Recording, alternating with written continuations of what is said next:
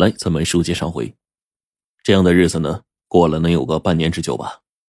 一个月之前，叶月向他递交了辞呈。叶月走了有半个月之后，康康就说：“这个叶月还是挺有自知之明的。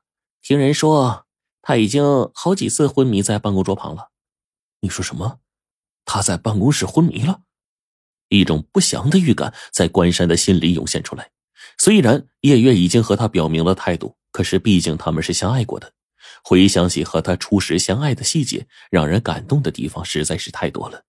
一种久违的冲动，使他现在就想见他一面。关山拨打了叶月的手机，他的手机依然是停机呢。关山知道叶月一定是怕自己找他，把手机号给换了。这个有心机的女人呢。十分钟之后，关山就到了叶月的家。保姆告诉关山，叶月已经住院三天了。关山赶到了病房，祝阿姨在那儿候着。一见到关山，祝阿姨拉着他的手就哭开了。祝阿姨说，三天前叶月上楼的时候突然昏倒了，然后就人事不省。从祝阿姨那儿，关山得知叶月患的是克里曼特综合症。这是一种什么样的病呢？关山找到了主治医生林娟林娟告诉他，克林曼特综合症是一种罕见的疾病，它的发病率只占人口的万分之一。可是这种病的后果却是极其可怕的。先是昏迷，随着昏迷次数的增多，病人会出现间歇性的昏厥，然后就是失明，接着是死亡。国际上暂时还没有妥善有效的治疗办法，最大的努力也只是延长病人有限的生命。林娟还告诉他。这种病，病因呢，在很大程度上是由遗传基因得来的。根据叶月现在的发病频率，他只有半年甚至一两个月的生命。关山失望的回到病房，看到叶月已经苏醒了。叶月用一种非常复杂又柔和的目光看着关山：“关山，你怎么来了？我们不是已经……”还没等叶月说完话，关山就说：“我们现在不还是朋友吗？”好朋友有病了，前来探望，难道有什么不对的吗？叶月没有再多说什么，将脸扭向了另一边。这时，一个手捧鲜花的男人走进来。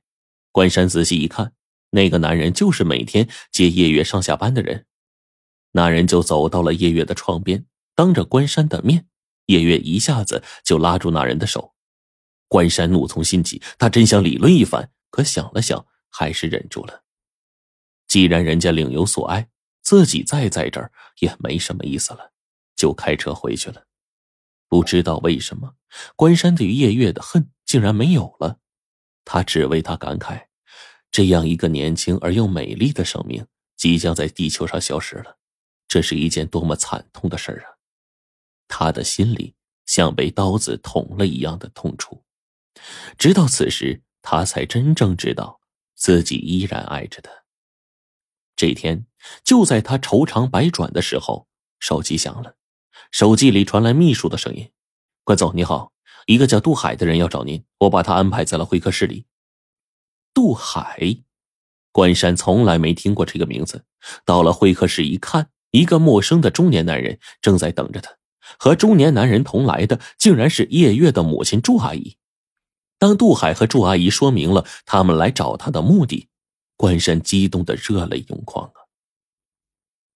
叶月住院的消息牵动了许多人的心，在林娟的介绍以及关山、祝阿姨等人的劝说之下，叶月终于同意了赴美国接受一个叫杜海的医学专家的进一步的治疗。一年之后，终于从美国传来了令人振奋的好消息：叶月在杜海的精心治疗下，终于得以痊愈了。叶月康复如初的消息一下子传遍了整个定心。昨天，叶月给苏申高打电话，说他今天中午抵达滨海。不过，关山没有去机场接他，因为他知道会有别人去接他。关山正在办公室里为不能接叶月而烦恼。秘书进来说，有一个男人想见他。关山就让秘书把男人领进来。关山怎么也没想到，进来这男的竟然是叶月现在的男朋友。你找我？关山冷冷的问，男人点了点头。啊，关总，我今天来找您呢，是想让您去机场接叶月。见关山疑惑的样子，男人就说：“呃，事到如今呢，我把实话说了吧。其实啊，叶月一直爱着的人是您呢。原来叶月早就发现自己得了不治之症，为了不拖累心爱的人，他和这个要好的朋友就演了一出移情别恋。听了男人的叙说，关山掉下了眼泪。事到如今，所有的误解和怨恨都散开了。关山高兴的来到了机场。叶月和杜海先后的走下飞机。叶月虽然大病初愈了，可是仍和以前一样漂亮。苏身高、祝阿姨和保姆早就等候在那里，一切都在不言中。见到了关山，叶月一下子扑到他怀里。关山，都是我不好，害得你大发雷霆，你不会记恨我吧？叶月满脸的娇羞啊。关山就幸福的说：“叶月，孙猴子怎么能逃得出我这如来佛的掌心呢？”大伙见到两人重归于好，都送来祝福。叶月就说：“要不是杜叔叔，我的命早就没了。我的一切都是杜叔叔给的。”叶月说着，一把搂住了杜海的胳膊。